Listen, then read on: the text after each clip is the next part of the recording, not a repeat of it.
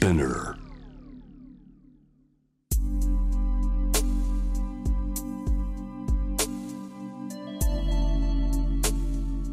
眠らない街六本木。高層ビルの一室に現れる深夜の保健室。重たいドアの向こう側。ここでは誰もが飾らない言葉で語り始める。心の声を聞き出す。特別な聴診器を持って迎えるのは酒と涙と哀愁をこよなく愛するイラストレーターの田中美咲。恋仕事家族。そして性のこと。一人一人で違う。体と心のカルテ。J-WAVE ミッドナイトチャイム。ようこそ深夜の保健室へ。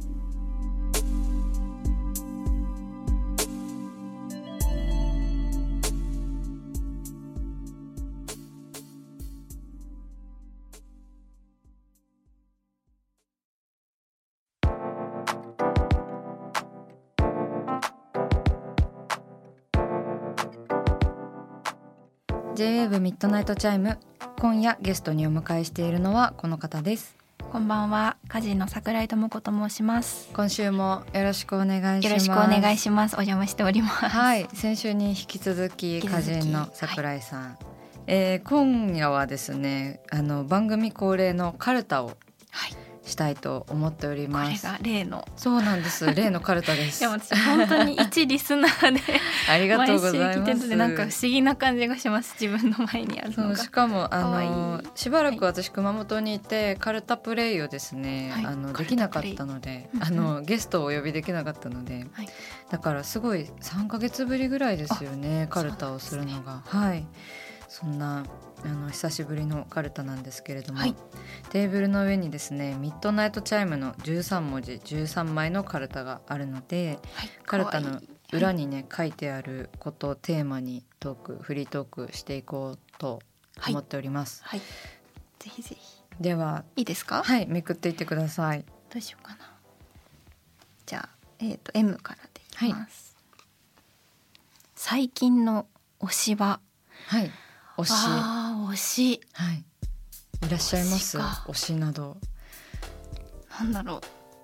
最近の推しは最近でもないんですけど、い。でも田中美咲さん やばいちょっと あのみんなで言わせてしまった感があるんですけど申し訳ないです。目の前にいらっしゃる方っていう感じがしてもうでも最近もあの展覧会とか行かしてもらってるんで、もうね本当によく来ていただいて。夢が叶ってしまった感じです。ありがとうはございます、そのなんかうん。本をその送っていただく時にもねおお手紙をいただいたりとかして。いそうですね。本当ちょっとちょっと重いお手紙重めのお手紙を書いてしすごいこんなこと人生で言われるなんてっていうぐらい素敵なお手紙をいただいて。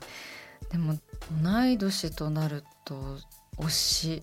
もし。なんでしょうね。ポケモンとかや,、あやってました。ポケモンやってました。あポケモン世代ですよね。ポケモン世代ポケモンはい世代です、何からやりました？何にお熱でした？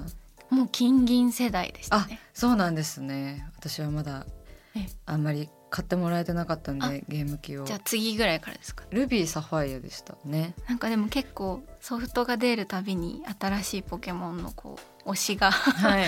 更新されていく感じはあるんですけど、ね。もう今や全部わからないです、あそうですよね。分からなくてもうん。楽しいし、新しい推しができますよね。ポケモン GO とかしてるとあ。あこれなんだ可愛いみたいな。知らないポケモンのなんかタイプとか想像するの面白いですよね、これねなんだろうなんかそのないことを想像するのめっちゃいいですよね。楽しいですよね。あることないこと。あることないこと想像して。はい。世代はそのそうですね。ポケモン世代ですよね。やっぱそうですね。与えた影響が。うんうん大きいです、うん大きいですね。ではもう一枚引いていただい次てはじゃあどうしようかな。じゃあともこの T にします。はい。はい。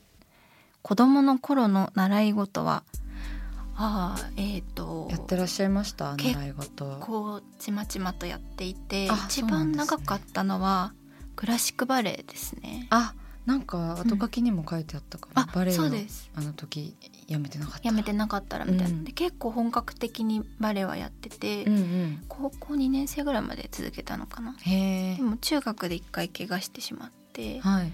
でもそれがなかったら多分いろいろ回り回って短歌を始めてなかっただろうなと思うので、うんうん。結構それが象徴的なことだったのとあとでもピアノとかはい。スイミングとか、うん。そういうのは一通りやってた感じはあります。そうなんですね。なんか習い事とかも結構各家庭でこうなんか独特でしたよね。習い事だけで会う友達とかいたりして、いましたね。ね。今思うとねはい確かに、田中さん何かされてたんですか？私はなんかすごいちっちゃい頃にスイミングスクールに行ってたんですけど、うんうん中耳になってすぐ辞めちゃって、私もやりました。中は耳、い、中耳絶対やりますよねね。ちっちゃい頃。あるあるですよ。ねはい、でなんかプールの後のうん。なんか、な謎の倦怠感というか、はいはいはいなんかね海にてか水の中にいた後の倦怠感とか、あとは水なんか髪がびしょびしょのまんまタオルの帽子かぶって、あありましたね。ね。アイス買ってもらったりアイス買ってもらった。セブンティーンアイスを 買ってもらって。剥がすやつね。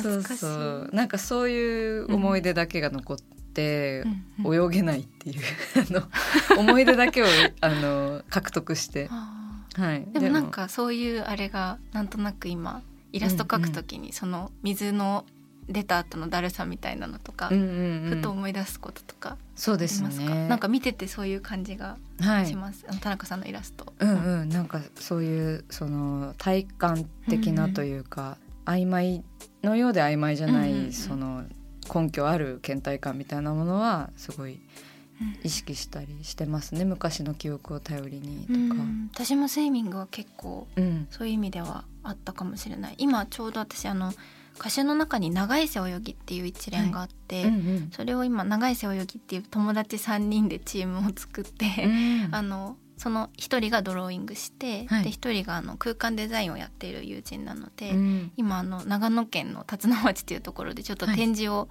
しばらくしてるんですけど、あそうなんですね。そこのテーマがあの地下にあるスタジオではい。あのプールの底っていうようなテーマでやってて、水中のあのポコポコした音とかを流しながら、へ水中をイメージした展示をやっててやっぱそこなんかスイミングとか学校のプールの授業とかはい。なんかこう水っぽいイメージみたいなのって、うん。すごいなんか短歌作ってる上でも結構なんだろう思うことがなぜか知らないんですけどよくあって、うんうん。なんか湿っぽさみたいなうん。うんもの？でなんかい思ったら原体験スイミングだったのかもって今ちょっと思いました。そうですね、うん。あとなんか触れそうで触れないものみたいな水ってなんか身近だけどすごい遠かったりとか、うん。海がめちゃめちゃ怖く感じたりとあかーありますね。ねなんか川に足だけ入ったりとか、風呂で潜ってみたりとか。イラストで水とか描くの難しそうですよね。難しいですね。でもたまに描いたりしてます、ですよね私も背泳ぎのイラストうん。なんか以前ちょっと描きました、あ、水におはいっぱいが二つうんうん。浮かんでるイラスト描かれてましそうですね。多分そそれが背泳ぎだったかもしれないでた。すそれなはい。めっちゃ見てる。もうオタク。ありがたい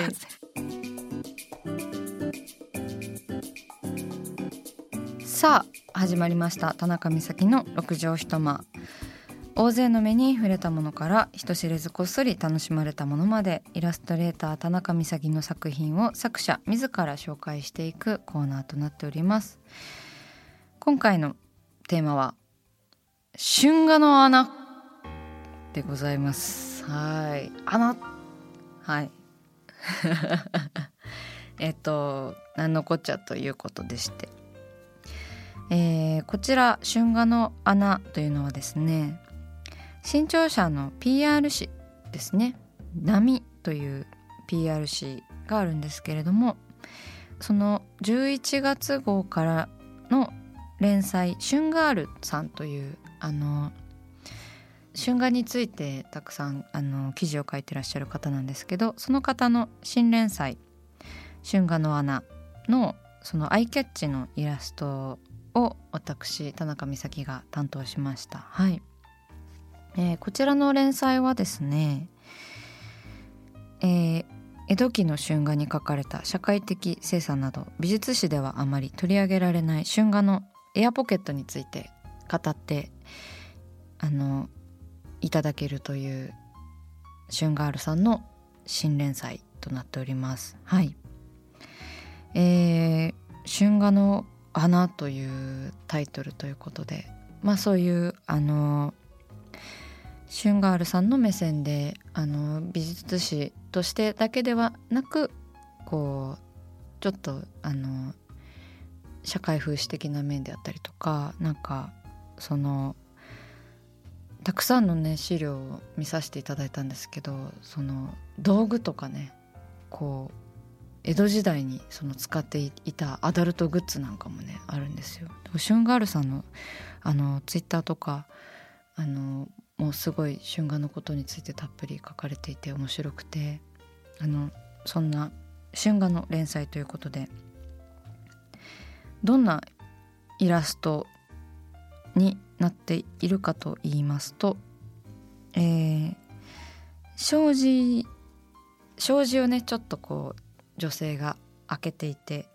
こうそこから手をズボッとあの障子の障子にズボッと手を入れてあの障子に春画の穴という文字を書いてある着物の女性があの描かれたイラストとなっております。まあこちらはそうですねあのまあ春画の穴ということでまず先に私はあの襖が思い浮かびましたね障子に穴開けてなんかこうちょっと覗き見るような意味もありますしあと私も結構春画にあの影響されている面がすごく多い多くてよく好きで春画を見ていることがあるんですけどその際にですね春画日本の春画ってあの手先や足先がすっごい細かく描かれていてなんかこう誇張して結構描かれてはいるんですけど手のシワとかをね。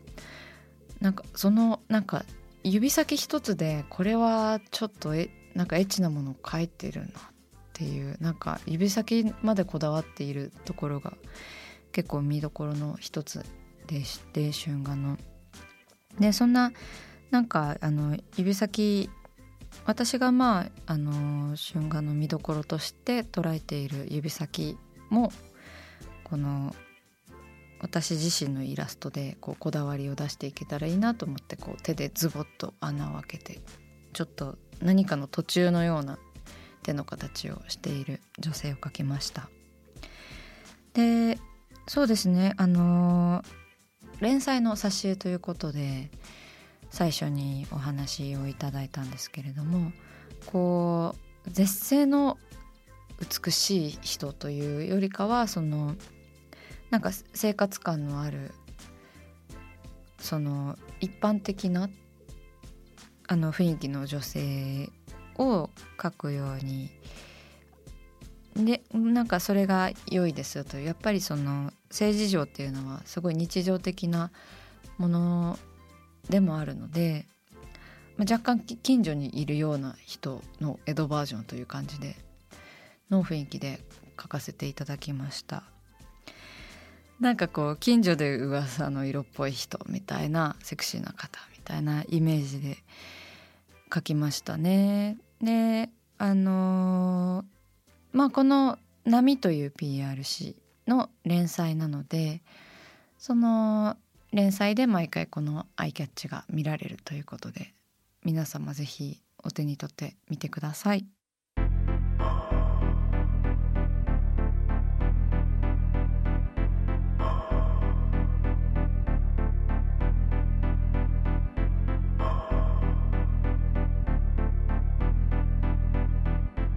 真夜中だから話せる。